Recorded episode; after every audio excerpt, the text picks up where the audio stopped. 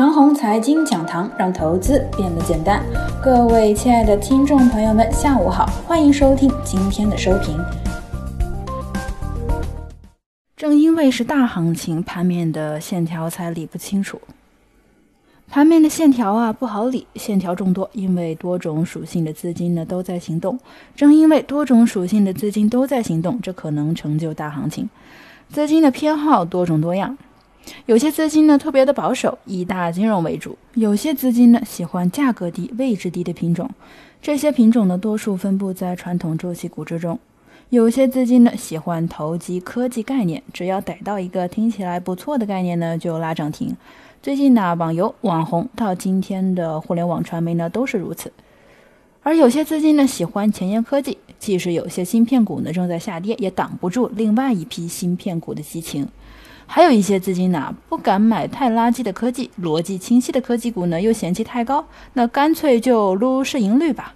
只要是市盈率比较合理的，大概在二十五到四十倍之间的呢，只要占点利好就往上拉。这个群体呢以中盘科技股为主，股价呢大概在十五到三十五元之间。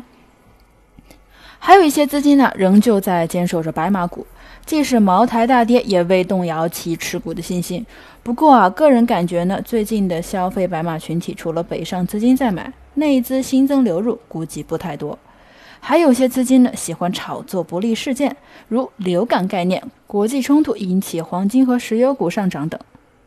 以上呢说的是资金偏好，咱们来看看今日的盘面线条。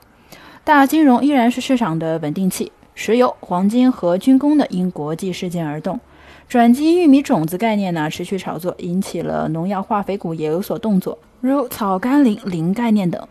网红概念呢开始扩散，云游戏到网红经济，到今天互联网传媒板块很多个股拉出第一个涨停。接下来说说我对盘面的评价：具备了多种选择，才能够成就较大的行情。只要是大行情啊，才会包罗万象，而不是单一的线条。回顾二零一九年的几次行情。一到四月份的行情包罗万象，整个一月啊是单一线条，权重股白马，然后二月份进入混合多重线条，以至于啊这轮行情虽然是多重线条，但是其他板块啊都没有能够跑过消费大白马。六到七月的反弹单一线条主打权重白马，八到九月份的反弹单一偏好主打消费电子和一些国产替代。